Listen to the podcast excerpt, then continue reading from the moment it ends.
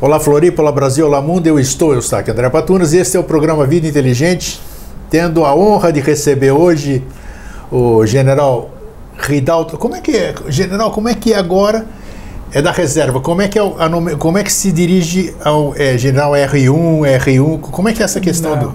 Quando a gente tem que escrever, botar no papel, Isso. A, a gente costuma colocar essa abreviatura R1, que significa reserva remunerada. Reserva né? remunerada. Remunerada. Mas quando a gente está no trato pessoal. Não tem problema. Não, é, é, é general. É, Gen... A gente fala que a gente nunca deixa de ser. Claro general. que não. Nunca deixa de ter o posto. Sim. Então eu sou general, vou continuar sendo até morrer.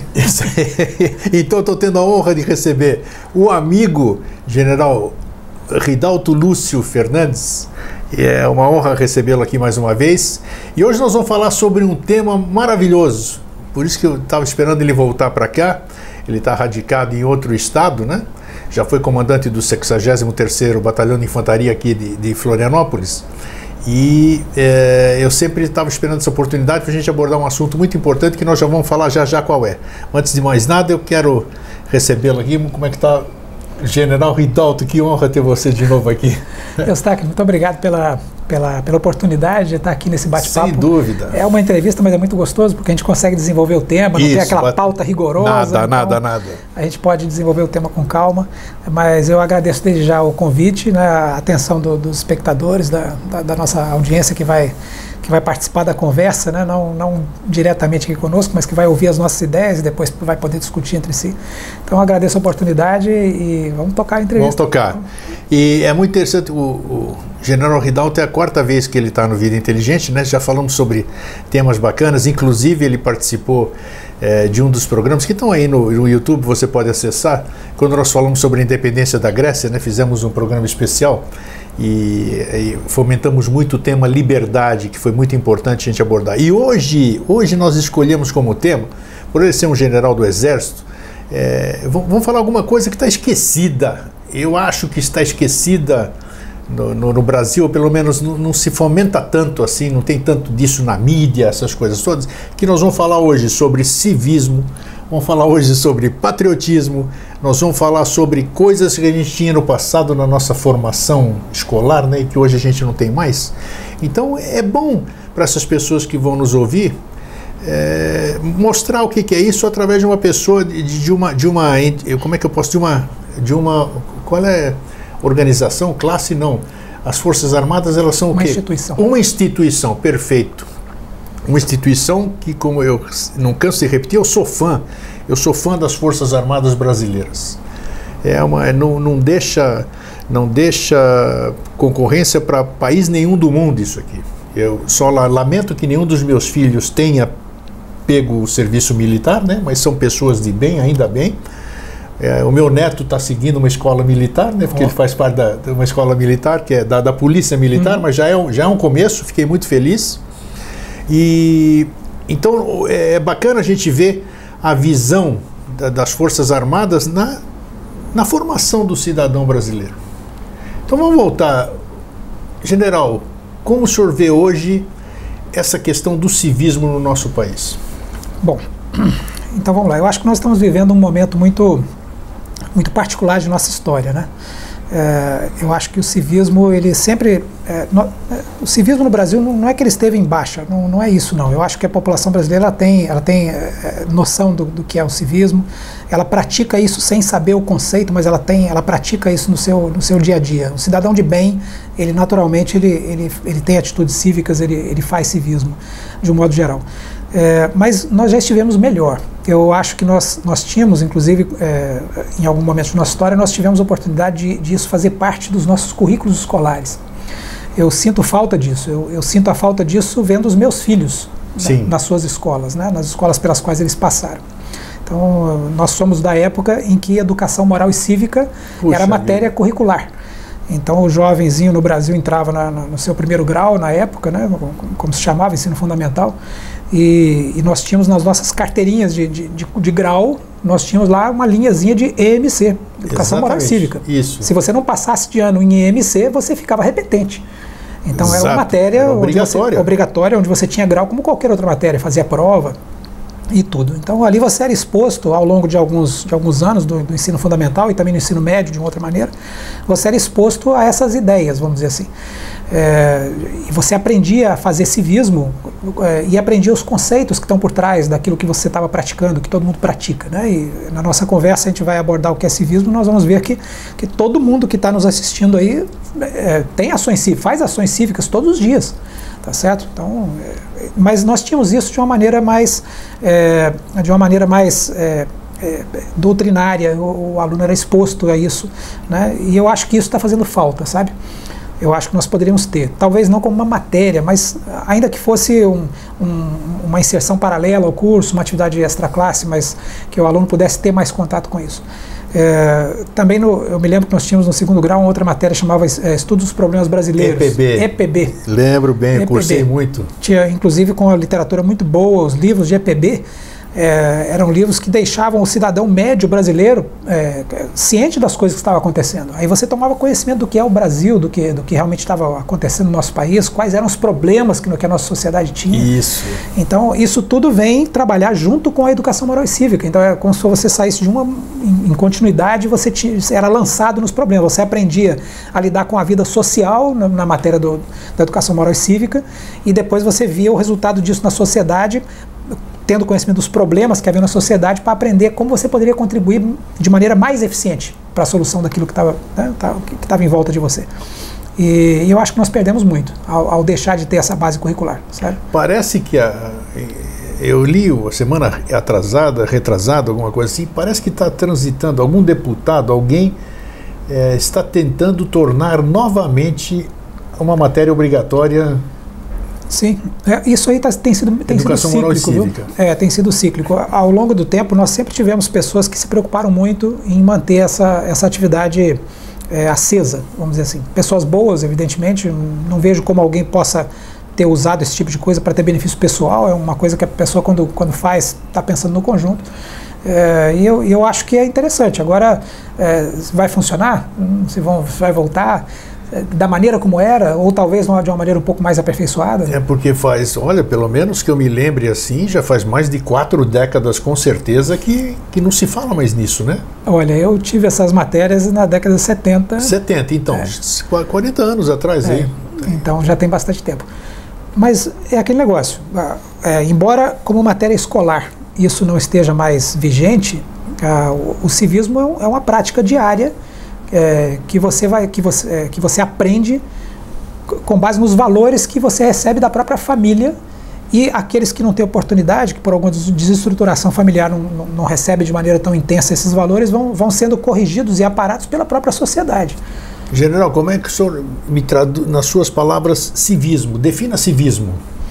Olha, civismo, é, vamos, vamos tentar abordar isso aí. Eu, eu vou definir assim, vamos, vamos o civismo ele tem a ver com atitudes. O civismo ele é, uma, ele é, um, ele é algo ativo. Sim. O civismo não é passivo.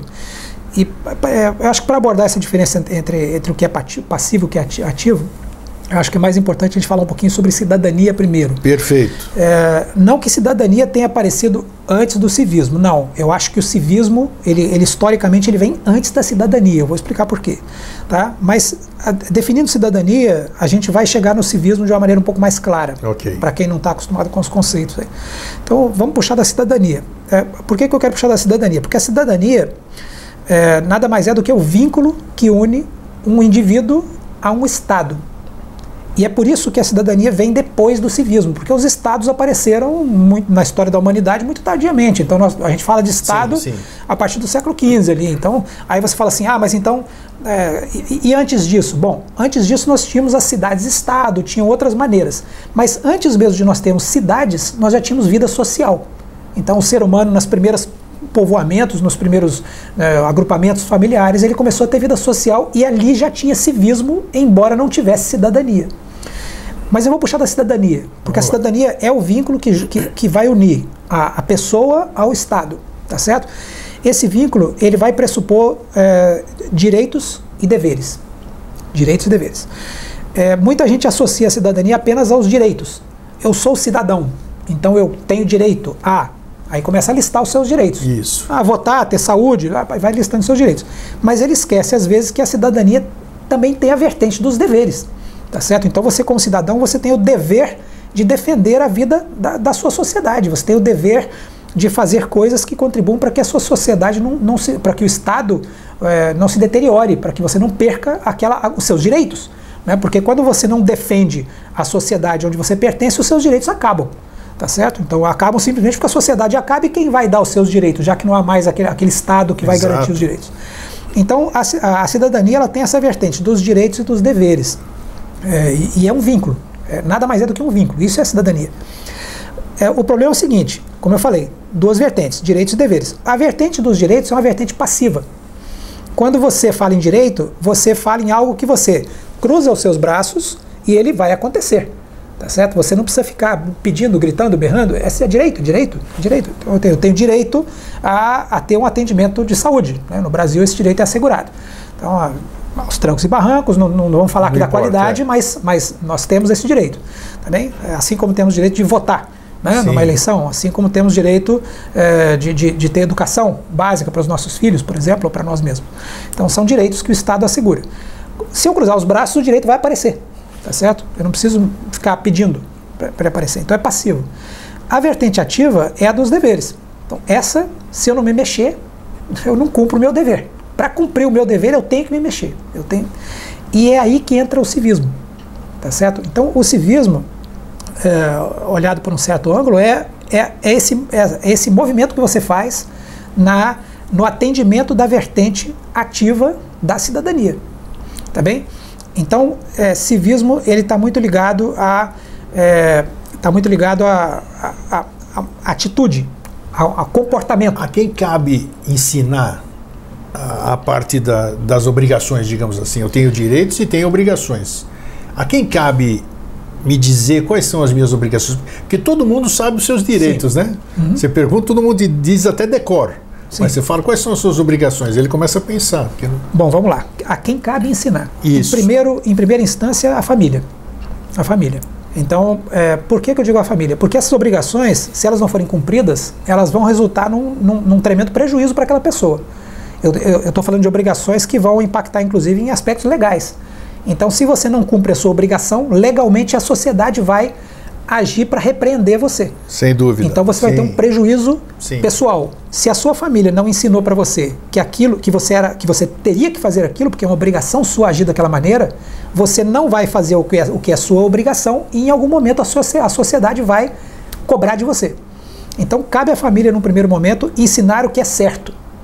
E aí nós vamos bater nas, nas três vertentes do civismo ali, que, que, que a gente okay, vai, vai falar um pouquinho mais para frente. Então, a família vai ensinar para você o que é certo. É, é a primeira, é a célula que vai te passar a base do civismo. É a família. Então, se algum pai, por exemplo, que está ouvindo a gente conversar aqui, é, não disse para o seu filho as coisas que ele era obrigado a fazer para ter vida em sociedade, ele está pecando. Ele vai deixar o seu filho mais cedo ou mais tá tarde. Está sendo omisso, né? Está sendo omisso e mais cedo ou mais tarde alguém vai sofrer essa consequência. Normalmente é, é quem não teve o acesso a, a esse conhecimento. Depois, uma outra, uma outra entidade que estaria muito seria muito propícia a passar esse ensinamento seria a escola. Sem dúvida. Seria a escola. Sim.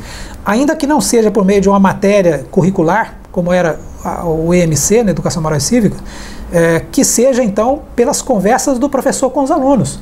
Porque o professor é uma referência. O aluno, quando entra na sala de aula, se o professor não for uma referência, ele está errado. Ele não ensina o aluno, ele, o, o professor ele ensina e educa. Ele ensina quando ele vai para o quadro negro e faz e coloca lá o que ele, a matéria do dia. E ele educa pelo, pelo pela postura, pela conversa que ele tem com os pelo alunos, exemplo, pelo né? exemplo, pelas entrelinhas do que ele fala, tá certo? É, é, a parte educativa.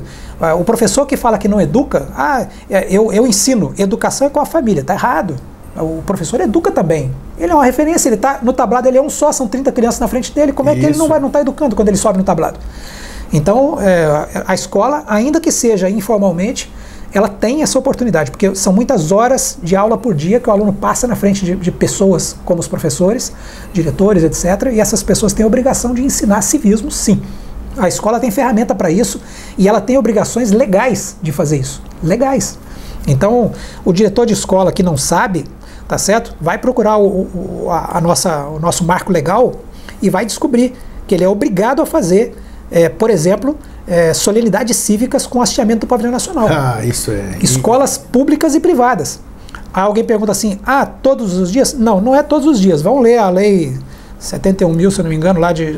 É uma lei é, antiga já, né? Essa, essa, lei é de 71, mas não se iludam, tá certo? É, porque é uma lei que fala dos. Da, é, ela, ela fala dos símbolos nacionais, a gente pode chegar a isso lá na parte do patriotismo, né? Sim. Então vai procurar a lei que regula o, é, o, a utilização dos símbolos nacionais no Brasil e lá vocês vão ver que a escola tem obrigação, as escolas públicas e privadas têm obrigação de promover esse tipo de solenidade. É, no mínimo nas, nas, grandes festas, nas festas nacionais, né, nos dias de, de, festa nacional, mas também com uma certa periodicidade as escolas são obrigadas a fazer. Tá certo? Então, se, se tem alguma escola, se algum pai é, é, está vendo a, a, escola do seu filho, passou o ano inteiro e não teve nenhum momento em que o pavilhão nacional foi hasteado com os alunos na frente, exato. tá certo? Pode reclamar porque a escola tem obrigação legal de fazer. Não é, é, não é uma escolha da escola. Ah, não, a minha escola é particular, então eu não vou fazer. Então, se não vai fazer, a escola vai ser sancionada. E a lei ela prevê a sanção para isso, inclusive sanções financeiras, etc. É, então, no fim das contas, a escola tem, é, ela tem essa, essa num certo momento, a opção, mas olhado por, uma outra, por um outro ângulo, a obrigação de fazer sim a educação cívica. Estamos falando aqui do, de hastear o hino, de hastear a bandeira, de tocar o hino. É, isso é civismo? Sim, isso é civismo claro no, no é. seu lado do patriotismo. São, são, são ações, né, como eu falei, o civismo ele é, ele é ativo, né, então são, são movimentos, são, é, são ações que vão ser feitas para estimular as pessoas a, a fazerem o que é, o que é certo para que nós possamos ter uma vida social. Então, é nesse aspecto que, que eu vou. Que Aproxima eu, eu vou você do seu país, né? Na, eu, o, o, general sabe que eu nasci na Grécia, né? Uhum. E na Grécia é todos os dias, todos os dias. Você vai em qualquer escola, todos os dias hasteamento, a bandeira está hasteada, canta-se o hino nacional grego e faz-se reza, reza-se o Pai Nosso. É um país ortodoxo, né? Uhum. Mas isso é. E o que, que faz isso, na, na minha opinião? Isso faz você ser patriota, você está convivendo com o seu país todos os dias. Você está vendo a, a, sua bandeira, as cores da sua bandeira, você está entoando o seu hino, que o hino geralmente tem a história do país, onde ele se, onde ele, onde ele se alicerça para ir buscar os seus ideais, né, da Grécia, da liberdade muito. Então eu acho isso aí de extrema importância e foi bom general lembrar, porque, é, olha, você vai em 90, ou 90 não, não, posso, não posso determinar um percentual, mas a grande maioria não faz nada disso. Não tem, não tem hasteamento de bandeira. E todos os prédios públicos na Grécia, todos, todos os prédios públicos e alguns particulares, está lá a bandeira hasteada. Então, isso, isso faz com que você Lembre que além de você ser cidadão essa da, dos, das obrigações, né? Eu sou cidadão de um país uhum. e eu devo amor e respeito a esse país.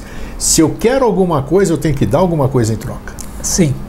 É, o, os dicionários, é, às vezes, eles, eles mesclam essas, essas ideias realmente são coisas muito próximas, tá certo? É, você mesclar, por exemplo, cidadania, civismo e patriotismo são coisas que estão, até pela, pela maneira como eu estou falando aqui, dá para ver que são coisas muito, já elas estão um pouco mescladas, mas não são sinônimos. Elas não são sinônimos. Não, não, em absoluto. Não são sinônimos.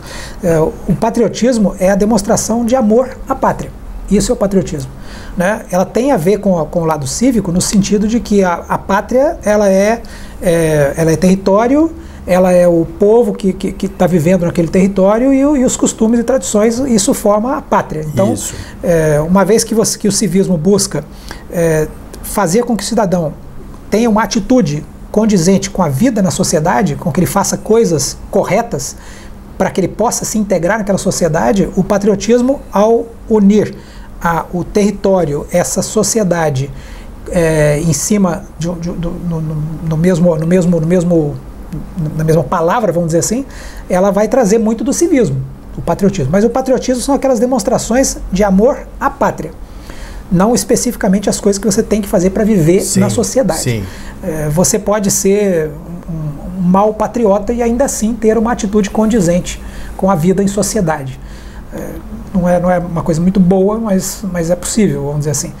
É, e você pode também, infelizmente, ser um, uma pessoa que não tem uma atitude cívica muito correta e ser patriota. Você pode ser um criminoso e ser patriota. Claro, então, claro. Então, é, como eu falei, tem, não são sinônimos. As coisas não são, essas palavras não são sinônimas. Mas olhando para a vertente do, do, patriotismo, né, coisas que você faz porque você ama a sua pátria. É, alguns me perguntaram: poxa, você torcer para a seleção brasileira é uma demonstração de patriotismo? Sim, sim, sim, é uma demonstração de patriotismo. Né? Também, vamos dizer assim, o problema é que hoje vocês, as pessoas querem só torcer para a seleção brasileira. E, e, e, se esquecem de que a nossa pátria ela não é a seleção brasileira. Isso, tá isso. Certo? Tem uma série então, de outras coisas, é. É, então você deixa às vezes coisas mais importantes e tudo. O, o próprio é, culto aos símbolos nacionais, né? São, são, os símbolos nacionais são maneiras que nós temos de nos lembrar, de é, fazer com que nós nos lembremos é, cotidianamente da pátria. Então é como se a pátria passasse na nossa frente várias vezes para a gente não esquecer dela. Se você, é, se você faz pouco caso, se você é, não, não dá atenção devida, se você não valoriza os seus símbolos nacionais, você, é, você não é um bom patriota. Não, com Eu certeza. acho que você tem que buscar essa, essa, essa valorização. O que, que a gente faz hoje? Hoje a gente não vê, não vê essa, essa demonstração diária. Não, diária não, diária não. Mas, mas nós vemos quando as pessoas elas querem fazer alguma coisa que elas acham que é boa, elas já estão e isso vem num movimento crescente. Elas estão trazendo os símbolos nacionais com, elas. Tá certo? Eu quero ver uma coisa muito bacana, por exemplo, vamos, puxar a parte esportiva. Eu falei tá. aí que torcer para a seleção brasileira não é necessariamente, não, não, é só isso que é ser patriota. Mas eu vejo, às vezes, é, em, em, grandes eventos, você toca o hino nacional no começo do, de, um, de, uma atividade esportiva e o, o, organizador desse, desse evento, por uma questão de desconhecimento ou até de, de de, de, de, de, falta de atenção à lei, porque se, se o evento for no Brasil, ele é obrigado a seguir a nossa lei, né? Ele resolve partir o hino brasileiro, ele, ele diminui a quantidade. Diminui, só a primeira parte. Ele toca é. só um pedacinho do hino, do hino nacional. Ah, porque o nosso evento ele prevê nas suas normas que só pode tocar 30 segundos do hino de cada país. Eu falei, meu amigo, então você vai fazer o seu evento em outro país, porque no meu país você é obrigado Isso. a tocar o hino inteiro. Tá certo? E eu vejo a população na arquibancada nos grandes estádios, não conformada com o hino terminar de maneira abrupta continuar após cantando. continuar cantando. Continuar cantando. Então, isso eu vejo como uma demonstração de patriotismo. A, a pessoa ela, ela, ela, está ali mostrando que ela é brasileira. Aquelas pessoas estão mostrando que elas têm amor à pátria onde elas estão, é, onde, onde elas são naturais, onde elas estão residindo, porque adotaram aquela pátria como, como sua também. Então, eh, eu vejo isso como uma oportunidade, uma demonstração. Vejo como uma demonstração de patriotismo, por exemplo, as pessoas trazerem símbolos nacionais para, para, para movimentos é, de caráter reivindicatório social, transformações sociais, as pessoas que querem melhorar o país. Quando você junta a, o civismo com o patriotismo, eu acho que você chega muito próximo do ideal. Sim. Então, você entra, por exemplo, num movimento em que você está defendendo uma transformação para o país que você, que você quer mudar alguma coisa, você acredita que se não mudar o país fica ruim, você tem que mudar para melhorar. E você, ao participar daquele movimento cívico, porque você quer mudar a sociedade, você transforma num movimento patriótico e você traz os símbolos nacionais com você. Aí você vê pessoas, por exemplo, que levam as suas bandeiras. Isso. Né? Algumas costumam amarrar a bandeira como se fosse uma capa. Como se fosse isso. Uma capa, né? Tem, tem, um ladozinho talvez um, menos correto nisso, mas patrioticamente ela está sendo patriota. É, aproveita e fala o que é correto ou não, porque é. isso é como, como é isso aqui é uma instrução, vamos ah, dizer. É? Esse programa não deixa de ser, não deixa de ser o manuseio da. Muita gente faz. Dos símbolos. O símbolo, você está você tá falando de bandeira. É, existe jeito de dobrar a bandeira, existe jeito de hastear a bandeira. E a bandeira é um. Como é que se diz? É, como é que a gente pode dizer? Qual é o termo certo? A é bandeira um, é o símbolo máximo. o país. símbolo máximo, máximo, do país. Então você tem que ter um respeito, alguma tem. coisa no seu, no seu manuseio, tem. não é isso? Eu diria o seguinte: a primeira regra é você é, é, você adotar atitude respeitosa. É você pensar o que, o que isso que eu estou fazendo com a bandeira ou com este símbolo nacional. Isso. Para mim, no meu conceito de ser respeitoso, está sendo respeitoso? Por exemplo, é correto eu pegar uma bandeira nacional, dobrar ela marfanhada e colocar ela num, num, num, num cesto qualquer e deixar ela lá? Será que isso é, é uma, uma atitude correta, respeitoso? Ou é mais adequado eu dobrar, colocar no local adequado, guardado com né, para que haja um cuidado, para que ela não se deteriore? Então, é, sujar a bandeira, usar a bandeira como pano de de, de, pano de, de prato ou de chão, seria respeitoso eu ter um pano de chão onde estampado onde ele está a bandeira nacional para que eu pise nela durante o dia todo? Então, esse, quando você percebe que isso para você não é respeitoso, então adote a atitude respeitosa. E essa questão que o general falou agora há pouco aqui de, da, de da se capa. usar como capa, exatamente. Bom, vamos lá. Então, além dessa parte que é, que é da nossa ética, né, é, é da atitude que você mesmo vai ter que definir se é respeitoso ou não, tem uma parte que é a parte legal. Então, Isso. Então, existe uma lei, um Isso. marco legal, que regula como se usam os símbolos nacionais. Então vamos começar por aí. São quatro símbolos nacionais. No Brasil nós temos quatro símbolos nacionais. Já tivemos mais, hein?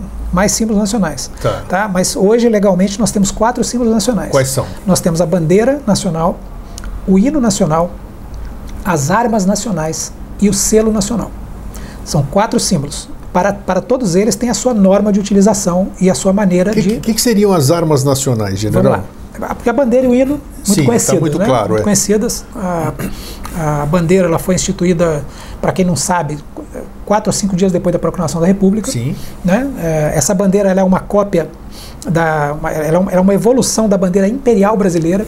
Tá certo? Então, se você pegar a bandeira que vigorou durante todo o Império do Brasil, vocês vão ver que ela tem fundo verde e o losango amarelo. Exato. Esse fundo verde e losango amarelo, é, eles são, são uma criação, são criação de um artista francês chamado Debré. Um artista famoso, inclusive, que teve uma vida de, de 50 anos na França, veio para o Brasil na época de Dom João VI para para revolucionar aqui a, a, cultura e a arte brasileira junto com, outros, é, com, outras sumidades da época. Né? Foram, foram, trazidos pela coroa portuguesa para nós aqui. E o Debré fez a pedido de Dom Pedro, ele fez, a pedido de Dom João fez a bandeira e depois a pedido de Dom Pedro ele vai, ele vai fazer o escudo do império, que é a base das armas nacionais, hum. tá certo? E ele usou o verde e amarelo, não é porque é o verde das florestas e o amarelo do, do, do Isso, ouro, da riqueza. É, não, tem... não, não, o verde é da Casa de Bragança. Exato. Tá certo? A Casa Portuguesa, que surgiu depois da, da restauração portuguesa, na, na, independência com a Espanha.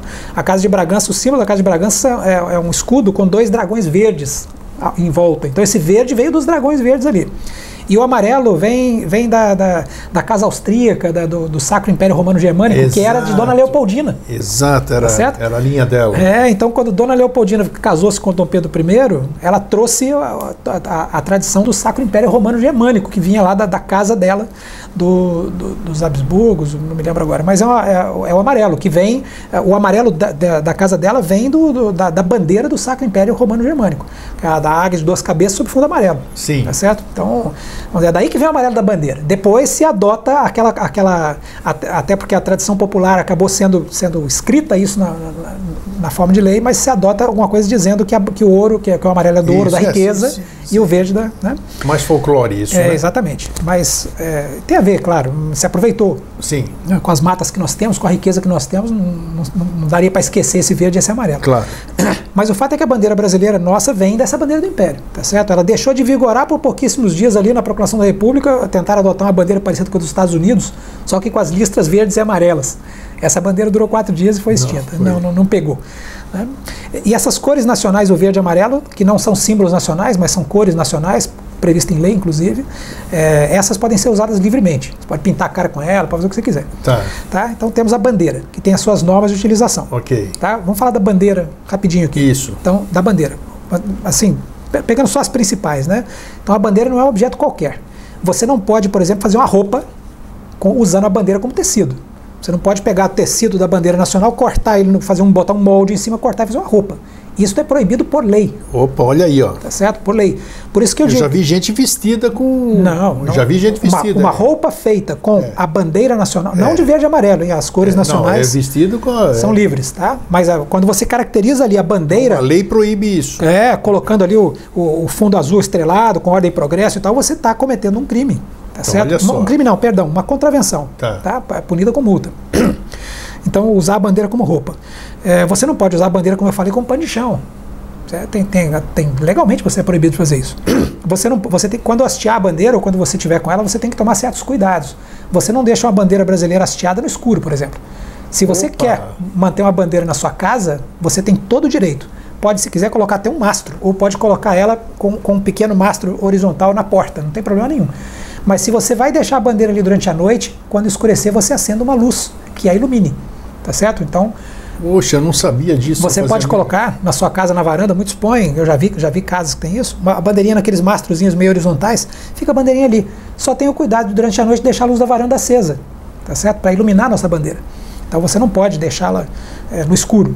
Também é legal. É, é legal isso, lei. olha só, é lei. lei, olha. Você não pode hastear e deixar hasteada a bandeira no escuro. Você pode hasteá-la a hora que você quiser, você pode arriá-la a hora que você quiser. Aquela gigantesca do Congresso lá em Brasília, ela fica iluminada de noite ou não? Fica, é, aquela bandeira é especial. Aquela bandeira, ela, ela é nunca enorme, desce. gigantesca. Ela, ela fica, nunca desce. É, tá. Ela tem que ser substituída, a gente faz isso, a periodicidade disso eu acho que é a cada 30 dias, porque é caro, hein?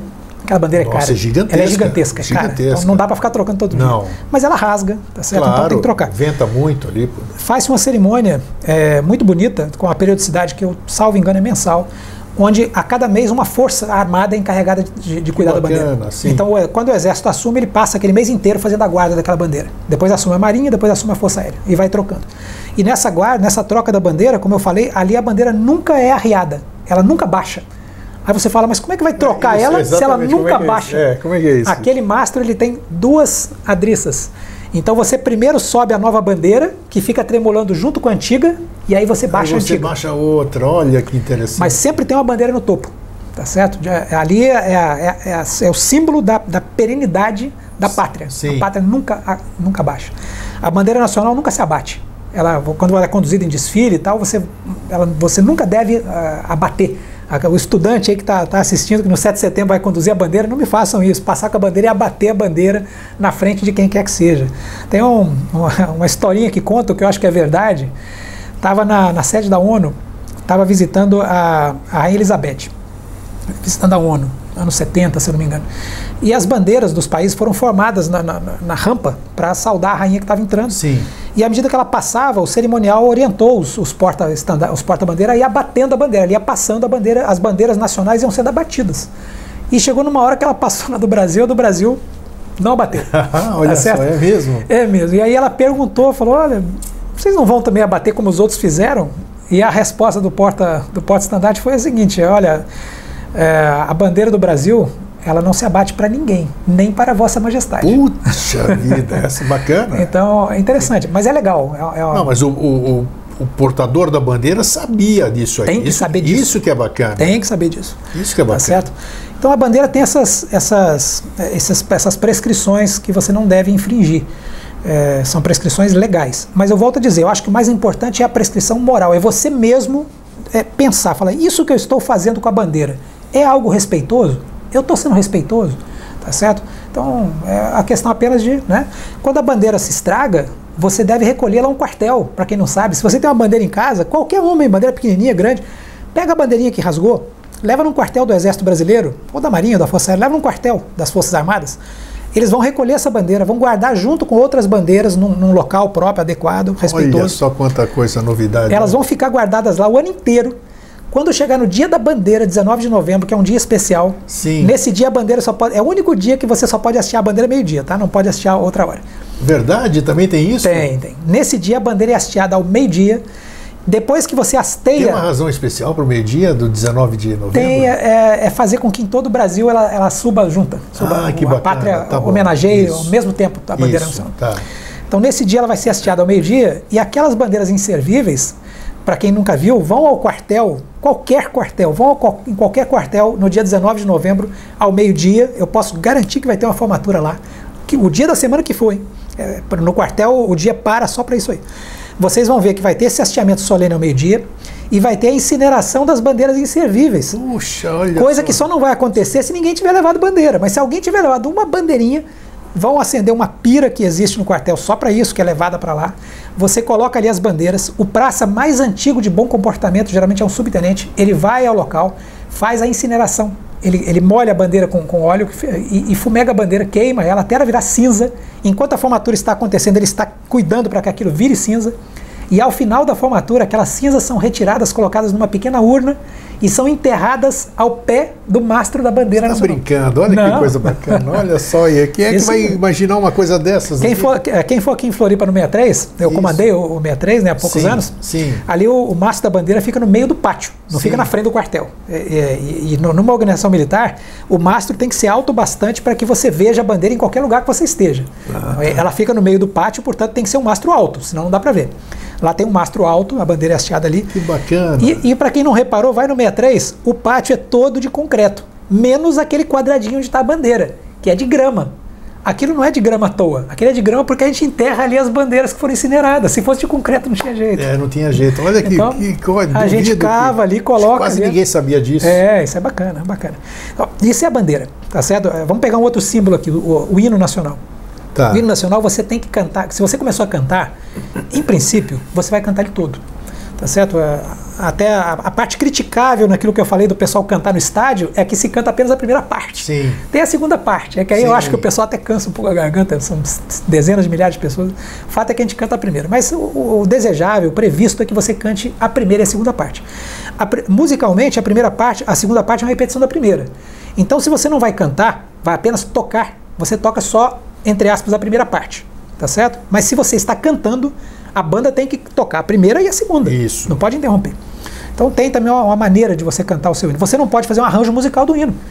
Ah, eu vou fazer um arranjo para tocar ele com a minha banda de rock lá no, no fundo do ah, quintal. Ah, mas já vi isso muito. Tem esses, não, tem esses arranjos. Mas Sim. os arranjos que estão em vigor, eles foram submetidos por prescrição legal à apreciação da autoridade competente. Isso vai para a presidência da República. É mesmo? É. Então, se, se, a gente vê uma variação, alguém tocando uma variação eu do hino nacional que, brasileiro... Eu espero que tenham seguido a prescrição legal tá certo? E, é, tem algumas muito famosas, inclusive uma que é, que é, em guitarra, muito famosa. Isso, exato. Tá certo? Eu, eu espero que tenham seguido a prescrição legal e tenham tá. submetido. Tá. Para quê? Para evitar uma distorção musical. Sem dúvida. Para você não inventar um hino brasileiro que não é brasileiro, que é seu. Tá certo? Então é, existe uma, uma prescrição para isso. Então esse é, esse é o hino, tá? É, e aí nós temos os outros dois símbolos mais desconhecidos, que Vamos são as lá. armas nacionais Isso. que e o selo. O que, que, são tá? as armas nacionais? As armas nacionais é um símbolo que, se vocês quiserem ver, é fácil vocês entram em qualquer repartição pública federal, estarão ali no, no, no frontispício, na fachada, as armas nacionais. Estou falando do 63BI, que é uma repartição pública, é um quartel do Exército. Sim. Passe na frente ali na, na Benedita Silveira, né? Passe na frente ali, vocês vão ver que no pavilhão de comando, bem na frente da rua, tem em cima, no topo dele, um desenho é, meio arredondado, colorido, tá certo? Ali Isso, no, tem, é, ali é colorido, sim. verde, amarelo, total, que, é, que são as armas nacionais é, como é que é o formato disso? É, as armas nacionais, elas são uma espada, até para dizer que, que, são armas, né? Claro. É uma espada, tá certo? Que simboliza a força do Brasil, o poder brasileiro, a espada. No meio da espada, o, o, um dístico azul, onde tem o Cruzeiro do Sul, que são as nossas estrelas mais conhecidas, as que estão no, no céu da pátria o tempo todo. Então, azul com o Cruzeiro do Sul, parecido com o centro da bandeira, vamos dizer assim, Isso. parecidos, mas só tem o Cruzeiro do Sul, não tá. tem as outras estrelas. Tá? É, em volta desse símbolo, da, dessa, desse Cruzeiro do Sul, tem, tem mais uma, uma, uma, faixa circular, onde aparecem as demais estrelas, porque cada estrela é um estado. Então, tá. o Cruzeiro do Sul são quatro, faltam, faltam 22. Então, tem as outras 22 estrelas ali. Em volta disso, você tem uma estrela de cinco pontas, Cada ponta é verde, amarela, verde, amarela, verde, amarela. São uma estrela normal de cinco pontas, não a judaica de seis pontas, a normal. Sim. De cinco pontas. É, em volta da bandeira você tem um florido amarelo, que é uma espécie de, de moldura amarela, né, simbolizando ouro. Né? E ladeando esse símbolo que você tem da estrela, você tem de um lado um ramo de café, é, é, com, com, os, com os cafés ali, né? e do outro lado um ramo de fumo florido, com a florzinha em cima, Tá certo? Por que o café e o fumo? Porque na época que se criaram as armas nacionais, é, resolveu-se adotar os, o, o, escudo do império nesse, ah, aspecto, sim, nesse claro, aspecto tá. que já tinha ali o, o fumo e o café. E por que, que o império adotou o fumo e o café? No começo era o fumo e a cana-de-açúcar. Tá certo? Isso em 1820, 1800 e pouquinho. Aí mudou quando, quando houve a proclamação da República para o café, porque o café já tinha barrado ali a cana-de-açúcar como produto principal tá. da exportação brasileira. Sim. Então aquilo seguiu, são os nossos produtos principais na época, tá certo? E resolveu-se não se alterar mais, porque senão cada, cada ano ia ter um produto que ia passar o outro e ia ter que ficar trocando. Então ficou o fumo e o café. Então, esse conjunto faz as armas nacionais. É tão importante que o Exército usa no seu, nos seus símbolos de posto, os oficiais, eles usam a mesma estrela, só que não colorida, prateada, tá. mas no centro dela o mesmo dístico azul com as 22 estrelinhas em volta. Tá certo? Então o, o símbolo de oficial. Então, na, na verdade, as armas significam o, o, as, as, Forças Armadas? As armas significam o poder do Brasil. O poder do o poder Brasil. do Brasil. Tá. O poder tá. militar, espada, o poder econômico da, da, da agricultura, ah, tá, okay. das culturas, tá. tá. certo? Então si, simbolizam o poder do Brasil. Então são as armas nacionais. Elas são usadas para marcar a presença do Brasil como Estado nos seus locais em que o Estado está presente é, são, são, as repartições públicas, são os navios da Marinha, então você vai encontrar ali as armas nacionais. Existe obrigatoriedade de ter as armas em, em alguns setores? Existe obrigatoriedade legal. Tá. Inclusive na, nas armas mesmo. Quando você tem uma, um, um, fuzil ou uma pistola que está em uso pelas Forças Armadas, elas obrigatoriamente têm que ter as armas nacionais impressas Olha, tá. de maneira indelével ali no, no, na sua lateral. Se você encontrar uma arma que chegar às suas mãos que tenha as armas nacionais impressas, tá certo? Ali é uma arma que já passou em algum momento da vida dela pelas Forças Armadas. Puxa, tá, tá. certo? Então eu tenho uma arma assim. Então, é, isso são as armas nacionais. E, e o selo nacional, já é o, é o, é o mais simplesinho, é o que todo mundo tem nos seus diplomas escolares. Então, se alguém tem um diploma escolar que não tem uma rodinha escrito República Federativa, Federativa do, Brasil, do, Brasil, com estrelinhas no meio, é tá certo? O seu diploma, eu lamento informar, não tem validade legal. Tá certo? Em alto Qualquer... relevo, né? Que era antigamente. É marca né? d'água quando a gente é fazia. marca d'água, exatamente. apertava aquilo numa Isso. prensa, é, tá certo? Para fazer. Então, os diplomas legais brasileiros só têm validade legal quando, quando timbrados ali com, as, com, com selo nacional que dá validade legal para eles. Essas são, esses são os quatro símbolos nacionais. Já tivemos outros. No Império tinha um que era um, um, um florão é, que se usava no topo das bandeiras, ou, ou, no, no, ou às vezes no, no, na, própria farda, que o, que o imperador tal, tal, com as cores nacionais, era verde e amarelo também. Esse caiu. Então tivemos alguns outros. Esses símbolos, alguém vai falar assim: ah, isso é coisa de milico. Isso aí começou com, com, com o Médici na, na lei de 71 lá. Que essa lei de 71 é uma reedição é, um pouquinho aprimorada da lei de 42, que não tinha nada a ver com os milicos, entre aspas, o pessoal que está no poder, é, e, que veio, e que veio do Império, da, da, da, lei de símbolos nacionais do Império, que está em vigor desde a primeira semana da, da, proclamação da República. Então não tem nada de milico aí. Tá é, certo? É, tem de patriota. Patriota, perfeitamente. Patriota. Então, patriotas nós somos, o brasileiro é patriota sim. Alguns falam que não é, eu, eu digo que é. Então, se quiser ver como nós somos patriotas, como eu falei, vai assistir lá o jogo quando param de tocar o hino. Nós somos patriotas. Somos Olha que interessante, ó, acho que é muito importante. Tudo isso aí que foi falado, duvido, ó, sem menosprezar nada, mas acho que pouca gente sabia a questão dos selos, a questão da, da, das armas, a questão do, do, da bandeira, né? E qual é o, o outro? É o, o hino. O hino, exatamente. Puxa, isso, isso é isso faz parte do civismo, não faz? Faz parte do civismo. Isso é obrigatório. E, o, o, olha, outro dia eu vi uma um demonstração. cidadão saber dessas coisas. É, eu acho que é obrigatório. Eu vi uma demonstração, Eustáquio, muito interessante. Outro dia apareceu, eu vi uma meme na internet, né? Essas figurinhas que o pessoal passa e tal. Sim. Onde aparecia tocando. É, é era uma fotografia, mas era, era a hora em que tocava o hino nacional num evento, é, num evento público. Não sei se era no Congresso, tem um evento lá. E apareciam as autoridades de frente para algum lugar tá certo? Enquanto tocava o hino nacional. Uma só pessoa estava de costas para a plateia, olhando para outro lugar. Puxa. Poxa, acredite se quiser, aquele é era o patriota que tinha conhecimento. Porque quando você toca o hino nacional, ou você está de frente para a banda que está tocando, ou você está de frente para a bandeira para nacional. Bandeira, claro. Tá certo? E se claro. você olhar a fotografia com atenção, aparece o cidadão olhando para trás, atrás dele, bem na frente dele, está a bandeira do Brasil, que era para onde todo mundo devia ter virado e prestado atenção enquanto se tocava o hino nacional, já que evidentemente não havia uma banda lá. O que estava se tocando era o som mecânico. Então aí você vê o, a, o, o patriota que tem conhecimento da, da, da, lei, que sabe o que é importante. O que, que é importante ali? É a cadeira? É o público? É o teto? Né? Não, ah, o importante é, é a bandeira. Bandeira então, nacional. Se está tocando hino nacional, a prescrição. Tanto é que todo mundo se vira, você vê nos eventos cívicos, nos eventos é. públicos, todo mundo se vira para a bandeira. Para a né? bandeira. Então Pode, você... Não sei se é orientado, mas não importa. Mas é uma orientação correta. Você, você, tem que tem... virar para a bandeira. Né? Exato. Né? Se você tem alguma dúvida, vire-se para a bandeira. Tá certo? O público que está ali na frente não é o importante. O importante, já que está se prestando uma homenagem a um símbolo nacional, ao hino, tá certo? É você estar olhando para a bandeira. General, o senhor, como cidadão brasileiro, homem do Exército das Forças Armadas, como é que o senhor vê hoje a, e tudo, isso aqui que nós estamos abordando agora, o civismo, o patriotismo, o respeito à bandeira? Como, porque se fala muito do, do brasileiro. O brasileiro é, é, um, é, um, é um ser atípico. É um ser atípico. Realmente o, o Brasil é fantástico, porque ele acolhe todas as raças, se vive em família, aqui todas Todas as raças se entendem, não é que nem lá fora, não tem nada disso. Mas em compensação, falta alguma coisa nesse sentido. Existe muita alegria, existe muita, muita, muita festa, tudo isso aqui, mas pecamos, é, acho eu, né? Acho eu que pecamos em alguns aspectos, né? principalmente nesses que nós estamos conversando. Como mudar? É, o senhor vê hoje com bons olhos a, o fato de termos militares no governo.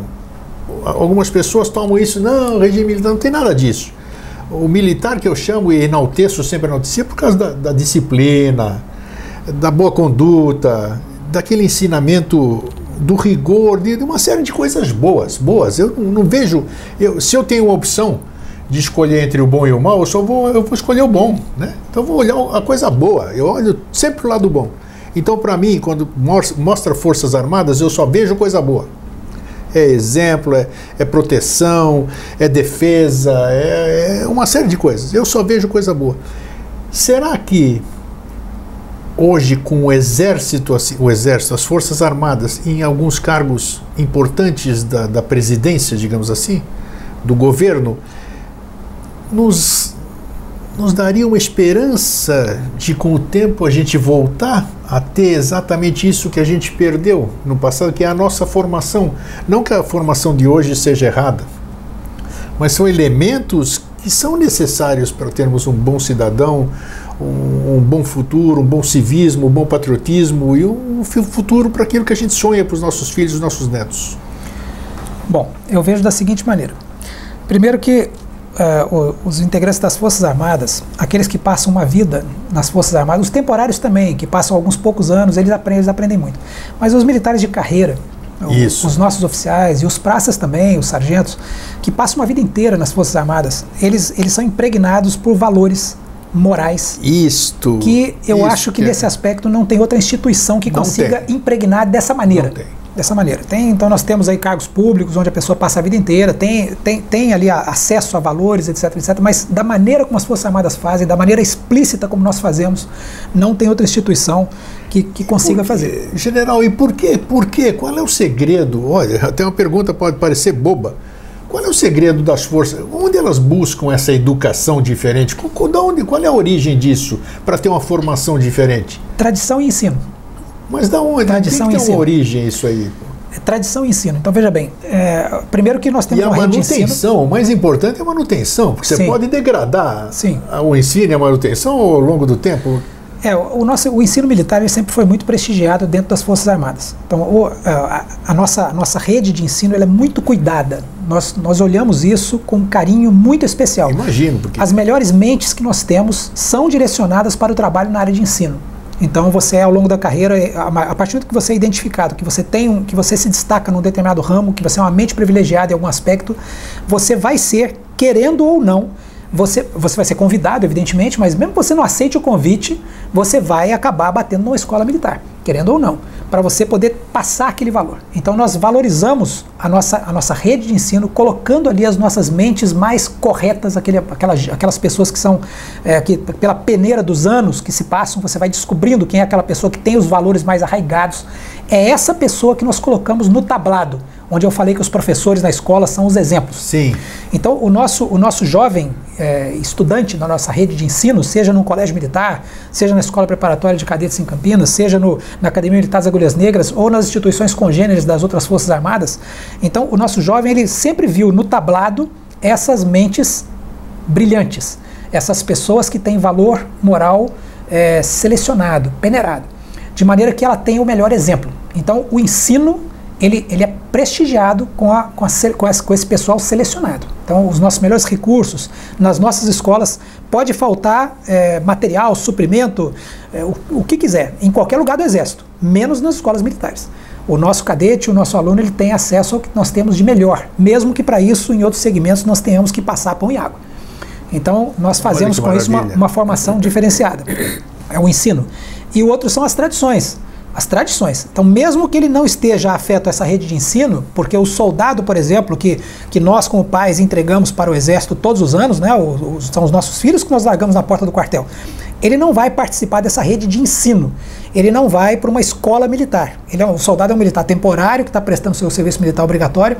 É, ele vai participar de atividades que são atividades de instrução, mas não são atividades de ensino.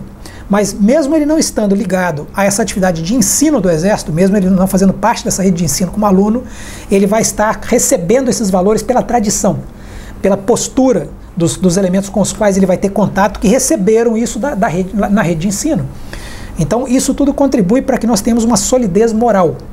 Eu acho que esse é o diferencial que o militar pode aportar nesse momento do país, quando ele se lança na vida pública para ajudar, em algum momento, a, a reerguer algum segmento que esteja eh, com alguma deficiência. Eh, por que, que eu acho que é muito válido nós colocarmos os militares em algumas funções eh, no setor público, por exemplo? Isso. Primeiro, porque nós temos esse arcabouço moral diferenciado. O militar, ele não é um ser humano perfeito. Nós estamos longe disso, muito longe. Nós somos seres, seres humanos que temos problemas pessoais, nós temos problemas familiares e estamos sim, porque somos da, nós, nós somos produto da sociedade que está em volta de nós, nós estamos sujeitos em algum momento a que aconteça algum desvio moral com algum de nossos integrantes. Não tenha dúvida. Somos parte da sociedade brasileira, não somos perfeitos. Mas a possibilidade disso acontecer, por conta desse, desse, desse escudo moral que nós trazemos, ela é muito menor a possibilidade de haver uma corrupção, a possibilidade de haver um mau uso do, de algum recurso, de haver algum tipo de descuido, com, tendo um militar à frente, ele é menor me desculpem, mas podem buscar estatísticas, vocês vão ver que estatisticamente, se você pegar, vou pegar aqui um universo da minha turma de academia, é, eu me formei numa turma de 400 a 500 é, concludentes da Academia Militar das Agulhas Negras e são raríssimos os casos em que algum companheiro meu tenha se envolvido em algum caso escuso ou, ou, ou que possa ter gerado alguma dúvida quanto à atitude que ele tomou. São raríssimos, é, são tão raros que a gente se lembra um, dois e ponto. Tá certo? Então, é, aí você vê, estatisticamente, qual é a significância disso? Numa turma de 500 você tem um 2. Maravilha. Tá certo? Compare isso com qualquer universo da sociedade brasileira. Aí você fala assim: ah, mas são, são, vocês são militares, vocês vieram de, alguma, de algum lugar especial? Não, não, não. Pô, eu sou o único militar da minha família, meu pai não era militar, minha, minha família não tem nenhum militar, eu sou o único militar da família, né, do, do, do meu posto, na minha época. Né? Eu tenho um primo um pouco mais novo que, tem, que é militar também, mas é, quando eu entrei no exército não tinha ninguém. Então não é porque eu sou militar que eu trouxe isso de algum lugar, tá certo? Isso aí vem, claro, da minha família. Eu tive, eu tive uma formação moral muito boa, familiar, mas é, não foi isso que me trouxe para o Exército, foi um concurso público. Então eu podia ser qualquer um, eu podia ser um elemento com uma péssima formação moral. Apenas fiz uma prova boa e passei na prova. Mesmo que eu tenha conseguido passar na prova sendo um péssimo cidadão ou que eu tenha uma péssima formação moral, quando eu cheguei na, na escola militar que me acolheu, eu tive aparadas as minhas arestas, eu fui corrigido, eu fui colocado de frente ao que é correto, eu tive aquele tempo de formação, onde alguns, inclusive, por seleção é, do sistema, eles são podados e são tirados do sistema, acontece, tá certo? E aqueles que concluíram são elementos que têm um diferencial moral. Então você coloca uma pessoa como essa, que tem esse diferencial moral, você coloca num cargo público, a possibilidade de você se deparar com um problema de mau uso do recurso público, de corrupção de qualquer natureza, de descuido, descaso, de, de falta de atenção, de problemas morais, desvios de, de, qualquer coisa, de qualquer tipo, até mesmo os que não, não estão ligados ao cargo público, mas que são desvios morais, a possibilidade de acontecer algo assim é pequena. É pequena. Então esse é o primeiro ponto que eu, que eu saliento. O segundo é a preparação desses militares. É, nós somos pessoas que têm vivência nacional, no caso dos oficiais, e, e, vivência regional, no caso dos praças. Ou seja, o oficial do Exército, ele ao longo da carreira, ele é obrigado a circular pelo Brasil. Não é passear pelo Brasil, não, é morar, é viver dois anos, três anos, quatro anos em cada lugar. Então eu, por exemplo, passei por seis comandos militares de área. Eu já morei pelo Brasil inteiro. Inclusive já... no meio da selva, né? Morei. Dois, três anos no meio da selva. Morei. Então eu tenho, eu tenho dois anos de minha vida em São Gabriel da Cachoeira, no norte do Amazonas. Eu vivi em Goiás, eu vivi no Rio de Janeiro, eu vivi no Rio Grande do Sul, eu vivi em Santa Catarina quando comandei aqui o 63. Então eu passei pelo Nordeste quando comandei a minha brigada, quando fui chefe estadual em Salvador. Então eu tenho vivência nacional. Se eu, se eu como pessoa, sou selecionado para um cargo público federal, o cargo público federal ele tem ele vai trazer ramificações em todos os estados da federação. Todos, claro. Os reflexos da minha ação vão ser sentidos em Roraima, igual lá em, lá, no, lá em Santa Catarina, aqui em Santa Catarina. Então, o que, o que acontece? Como eu tenho vivência nacional, eu vou ser capaz de tomar essa decisão olhando para o Brasil todo. E não apenas se eu tivesse, fosse uma pessoa que, por uma, por uma, uma limitação da, da minha vida, tivesse minha vida toda ligada apenas a uma cidade, a um estado, ter uma vivência local local. Mesmo os praças que não costumam rodar o Brasil todo, ficam mais numa região do Brasil, tem vivência regional, conhece a região toda ali, conhece sim. os vários estados. Então, militares são, eu acredito que sim, muito bem preparados. É, a parte, nós temos uma, uma, uma, sólida instrução administrativa, legal, psicológica. Então, para quem não sabe, são matérias curriculares da Academia Militar das Agulhas Negras. Né? Eu, eu, eu, tenho, eu tenho dois anos de direito Dois anos, não são dois semestres, não. Eu tenho quatro semestres de direito dentro do curso, do, do, do currículo da Academia Militar. Tá certo? Sem contar cursos extras que você acaba fazendo. A, a parte administrativa, eu tenho, forne, dado pelo Exército, eu tenho MBA em administração da Fundação Getúlio Vargas. Então, Caramba. isso para colocar um exemplo pessoal. Mas não sou o único. Os que chegam onde eu chego no final da carreira, como coronéis ou como generais, todos tiveram essa formação. Então, quando alguém fala assim, vamos colocar um general ali na Secretaria de Segurança Pública, não sei da quanto lá. pode ter certeza, esse general tem solidez administrativa para gerenciar aquela, aquela, aquilo que vai ser colocado na mão dele. Ele não é uma pessoa que, que, é um leigo completo, que não sabe o que é um ordenador de despesas, que não sabe o que é um empenho, que não sabe o que é um, uma, a gestão pública, que não sabe quais são os princípios da gestão pública. Ele, ele sabe tudo aquilo ali.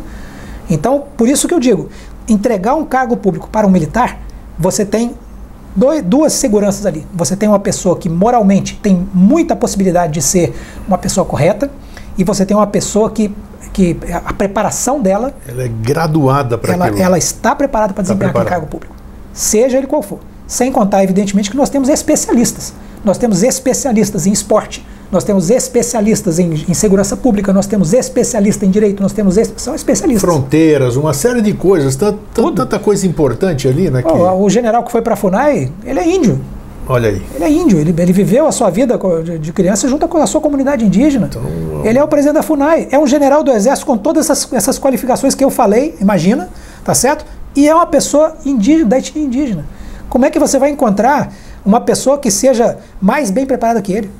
Talvez algum civil que tenha tido a oportunidade de vida, de, de, de estudo que eu falei, mas é muito raro. E não será melhor que ele, vai ser talvez do mesmo nível, com muita sorte. Qual é a sua o general vê com esperança essa, essa nova gestão, digamos assim? Vejo, vejo com esperança porque eu conheço as pessoas que estão ali. Conheço as pessoas que estão ali. Então eu tenho, eu tenho amizade pessoal com muitas dessas pessoas civis e militares que hoje estão ocupando esses cargos. Você acompanha a vida dessas pessoas, Sim. você vê essas pessoas ao longo da vida, você sabe que elas são boas, são competentes, são honestas, são corretas.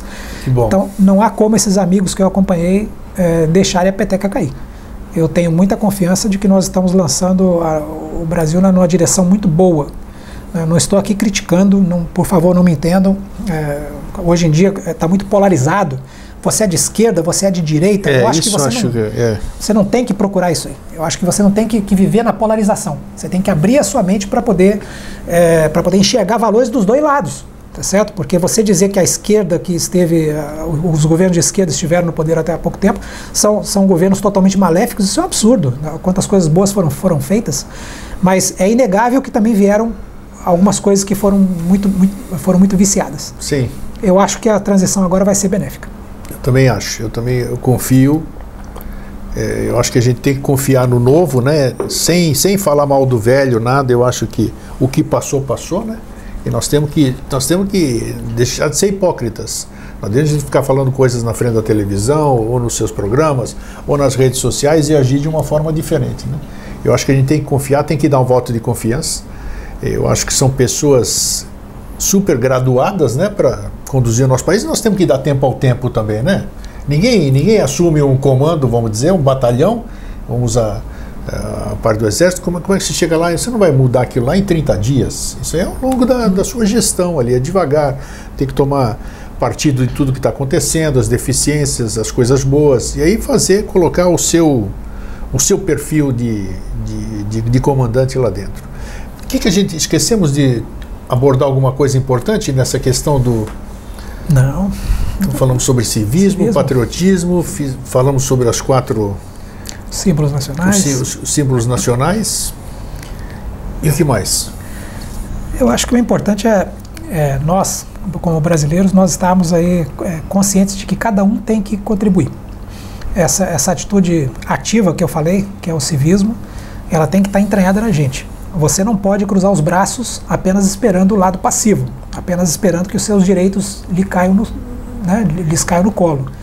Então é necessário que você se mova. Ah, o mesmo movimento que você faz cívico de não colocar lixo na porta do seu vizinho, hum. tá certo? Porque você não pode fazer para o outro aquilo que você não quer que façam para você. Isso. É, e, e, isso é, tá, tá, no, tá no âmago do civismo. Esse mesmo, essa mesma atitude, essa atitude, essa parte ativa que você tem de não colocar o lixo na porta do vizinho, tá certo? Você tem que ter também para melhorar o nosso país. Isso é uma atitude cívica. O civismo ele está atado à ética. Ele está atado à ética. Não existe atitude cívica que não seja ética. Se você está fazendo alguma coisa que é ético e é para o bem do país, você está fazendo algo cívico. Eu acho que cada um de nós tem que buscar essa atitude cívica dia a dia. Você tem que sempre estar tá olhando em volta para ter certeza que você não está arranhando a ética e você está buscando é, uma atitude que é, que é boa para a nossa coletividade e que, como cidadão, vai atingir, vai impactar no nosso país numa direção melhor. Eu acho que é, é, aí que a gente tem que buscar. Talvez o que tenha faltado só esse linkzinho com a ética que ah, é, sim, ética é muito que é importante, importante, sem dúvida. Tá certo? Aí você fecha o civismo na, na sua dimensão ética. Aqui, só para a gente encerrar, aqui nesse, nesse local que nós estamos, um andar acima é o local onde as pessoas são recrutadas pelo exército aqui, logo aqui em cima, aqui, ó, aqui onde nós estamos. E outro dia, essa, ontem ou antes de ontem, eu desci com um jovem, né? Porque vem jovem todos os dias, imagina, é a época de, de, de apresentação, de alistamento, né? E o jovem estava se lamentando de que ele não, não foi chamado. Oh. Apesar de ter pedido, ele falou: pedi para ser chamado, mas não fui chamado. É, então senti uma tristeza nele. Eu falei: é uma pena realmente, talvez por sua estatura, não sei se. O, vamos falar só, só para a gente finalizar a questão do exército. A gente sabe que nós temos nós temos um efetivo muito. Nós temos uma população gigantesca. Não existem tantas. É impossível você alistar, porque na Grécia na Grécia, no país que eu nasci, não tem jeito de você não se alistar, porque uhum. a população é pequena, então todo mundo serve. Serve, isso é obrigatório, não tem esse negócio de dispensado. Uhum. É obrigatório, são um ano, e, um ano e, são 18 meses, 18 meses, é muito tempo, um ano e meio de exército, alguma coisa assim. Dois anos e poucos, se Então, como é que está essa situação no, no, no, Brasil aqui? Quem quer servir? Tem jeito de servir? O, o processo de seleção? O, como é que essa questão é, do, do, efetivo. Nós estamos bem servidos, nós podemos acolher mais jovens, porque é, essa questão de, de, de, de, se alistar no Exército? Bom, o Exército Brasileiro, as Forças Armadas, elas têm um limite de vaga realmente não há como acolher toda a população brasileira como faz, como, como nós temos na Grécia ou como nós temos em Israel e em outros países. Sim. Então, é, não, não, não vão servir A maioria quer se livrar do exército, né? Gente... Não, não, acredite se quiser. É. A maioria quer servir. É mesmo? É. A maioria quer servir. Então, isso é um pouco regional e é um pouco local também. Isso, tem isso tá? também, é, claro. Isso tem isso. Então, em, em, em, regiões, em partes do país onde, onde, é, onde nós não temos tanta riqueza fluindo, os empregos eles pagam menos. É, servir ao exército é um bom emprego. É um bom emprego. Você entra no primeiro ano ganhando um salário mínimo. Se você conseguir engajar, passar para o segundo ano, você ganha quase três salários. Então, Nossa, que poxa, para um jovem que pode, pode não ter educação nenhuma, praticamente, não é, não é exigido educação, embora na peneira a gente. E ele coloque. sai de lá um homem, né? Um homem ah, formado, sim, né? Claro, é claro. Ele vai ter acesso a muitas coisas. Claro. Inclusive, ao longo do seu serviço militar, ele tem, ele tem eh, benefícios. Então, ele Nossa. tem vale transporte, ele tem saúde assegurada. Né? Então, Mas a formação, a é, formação é, que é o mais importante. É, exato, é, é um bom emprego. Então, nesse aspecto, nós somos muito procurados. É aquele jovem que está com seus 19 anos, 18, 19 anos, que está tá entrando no mercado de trabalho, está inseguro, porque ele, ele, ainda não tem uma profissão muito, muito bem definida, tá certo? E ele, ele entra no exército como uma maneira de adiar um pouco, porque uh, o jovem tem receio daquela entrada no mercado de trabalho, adiar um Sim. pouco a entrada, prepara, se preparar um pouco melhor para a entrada efetiva no mercado de trabalho dali a um, dois, três anos. Então, o exército é muito procurado nesse, nesse aspecto. É, aqui, na, por falar aqui em Santa Catarina, porque eu comandei um batalhão aqui, não faz tanto tempo, né? Eu, eu deixei o comando em 2012, no começo do ano. Então, há, há, poucos anos atrás, seis, sete anos atrás, nós tínhamos aqui, no meu último ano de comando, eu me lembro, nós, nós pegamos somente voluntários. Sim. Somente voluntários. Foram 200 recrutas, mais ou menos, e os 200 levantaram a mão dizendo que queriam servir conosco. Puxa, que bacana. É, mas no ano anterior, nós pegamos alguns obrigatórios. É, não que não tivesse gente com mão levantada, mas quando você faz a peneira, você quer trazer para trabalhar com você o melhor, o melhor claro, material humano, claro. para ter um bom rendimento de uma instrução, etc. Então você, você vai, é, vai colocando em, em, como, como, como, secundário nessa seleção as pessoas que têm, por exemplo, um grau de instrução um pouco menor, né? então pessoas que moram muito distantes do quartel, por, você sabe que vai ter dificuldade de, de se aproximar para fazer o seu trabalho e tal. Então e, esses são fatores que a gente leva em consideração. E às vezes você prefere pegar um elemento obrigado que mora pertinho, que tem um bom nível de educação, você sabe que ao final do tempo de serviço ele provavelmente vai dizer que mudou de ideia e que queria ficar. Que é, isso acontece invariavelmente. Então você dá oportunidade às vezes para alguém que, que, que, é obrigado. Mas é, é, eu acho que hoje em dia nós temos no Brasil, como eu tenho essa vivência nacional, claro. já passei por tudo quanto é lugar, eu diria que hoje nós temos assim em quase todas as localidades nós poderíamos, se quiséssemos, estar, trabalhar apenas com voluntários. Ou seja, para servir, se você quer servir, primeiro você tem que dizer que quer. Porque se você disser que não quer, você será descartado automaticamente. Ah, é? Ah, é. tem isso, tá. Mas certo, aqui, né, para pegar esse exemplo que eu dei no meu último sim, ano, sim, todos claro. foram voluntários. Então, é, aquele jovem que fala assim, ah, eu vou dizer que não quero. Se disser que não quer, você não vai servir. Ponto. Tá certo? Então, é, diga que quer. Depois que você disser que quer, vai, vai ser feita uma seleção Claro, e, e nessa triagem. seleção é muito importante a, a conversa. Então nós, nós fazemos, nós tiramos do, daquele, ah, vai ter uma prova, vai ter um, é, é só um, uma- um preenchimento de um papel. Não, não, não, não. Ah, o mais importante para nós, o que pesa mais é a entrevista, onde nós colocamos na frente de cada um que vai, que, que se apresenta, nós colocamos um militar experiente, É mesmo? um sargento ou um oficial. Ah, isso que eu ia perguntar. Quem, é que- quem é Experiente. que entrevista o. Não, experiente. Esse militar entra com uma pauta de perguntas, não é? Ele não, não pergunta o que ele quer também. Ah, tá. Ele vai preenchendo. Ele, militar que está entrevistando, preenche a ficha de entrevista, colocando as suas impressões. Então, quer dizer, tem uma, tem uma bela de uma seleção prévia. Tem, tem. Ah, o, ele- o jovem vai ter ali os seus 15 minutos de fama, no mínimo, onde ele vai poder conversar, Sim. dialogar, dizer o que ele Sim. quer, de onde ele veio, tá certo? Essa entrevista não tem tempo definido, pode durar mais, bem, bem mais tempo. Claro. Tá certo? E aquele, o graduado, o sargento ou o oficial que está ali entrevistando, ele vai tomar suas, fazer suas anotações. Anotações. E ao final, com a sua experiência, vai indicar ou contraindicar. Ah, que, olha só que bacana. Tá certo? Então, é aquele- bom saber do processo seletivo, Não. como é que é. Aquele jovem que às vezes vem com, uma, com, com um- infelizmente, um grau de educação que não seja o, o da, o da sua turma, que perdeu alguns anos no colégio, que, que não teve acesso a uma educação muito boa, ele, ele não está automaticamente descartado, muito pelo contrário. Tá certo? As habilidades individuais que ele traz, se forem importantes, vão se sobrepujar ao nível de ensino, ao nível de Claro, educação que ele claro. tem. E vão, vão dar o acesso a ele. Então, a- a- eu diria o seguinte: se eu tenho algum bizu para dar para quem está querendo servir, capricha na entrevista. olha, olha a dica do general aqui. Ó, tá Capricha vendo? na entrevista, seja correto, seja educado, seja respeitoso, né? Porque ninguém vai indicar uma pessoa que não é respeitosa. Seja respeitoso, né? E converse francamente com o seu entrevistador, sem mentir, sem dizer nada errado, porque depois nós vamos na casa de vocês. É, olha aí. Tá nós mandamos gente na casa, depois que nós selecionamos os, os que vão ficar, Tem mandamos ser, gente mas tem na casa. Isso, isso é. É, Então, é, eu acho que tem, mas tá, o jovem brasileiro, de modo geral, tem essa oportunidade. Eu acho que é bacana. Eu, eu acho que vale a pena. Eu acho que é. Eu acho que aqui, ó, nós estamos do lado de um amigo general. Eu já falei dos meus filhos, né? São pessoas maravilhosas, bons cidadãos, mas eu gostaria que todos eles tivessem passado por, pelo, pelo serviço do exército, não que tivessem se tornado militares, que eles têm a liberdade de escolha deles, vamos dizer. Mas esse esse ano, esse tempo são nove meses, né? É, depende. Tem- ele pode ficar até um ano e pouco. Até um ano e pouco. Esse um ano e pouco, puxa, é- eu vejo como importantíssimo na formação como cidadão, como, como, como homem. Eu acho maravilhoso porque é uma baita de uma escola. Posso dizer com toda certeza porque eu não conheci um. Todos os lugares que eu passei, eu fui, eu, fui, eu, eu me encanto pelo recebimento. Já entrei, já entrei em torre de, de, de aviação, aquelas partes lá embaixo, tudo e sem, sem, como é que se diz, sem eh, cartucho, sem sem algo, algo- então dizendo, ó, eu vou, vou tratar ele bem porque ele está com o comandante, Não. tá com isso aqui. Não. Um simples civil, eu sempre fui hiper respeitado, como se eu fosse alguma autoridade. Isso que é bacana, você é, pois não, muito bem, com uma educação incrível, então isso, é- você se sente bem. E aí você fica seguro de você estar num lugar assim, você fica orgulhoso de ter gente, né? Dessas daqui comandando, cuidando de você, da sua segurança, da segurança do seu país. Isso é maravilhoso. Então, general, as suas palavras, pode, pode se despedir aqui. Despedir não, que eu quero que volte aqui, porque eh, além da amizade, você tem muita coisa para contar, você tem muito conteúdo.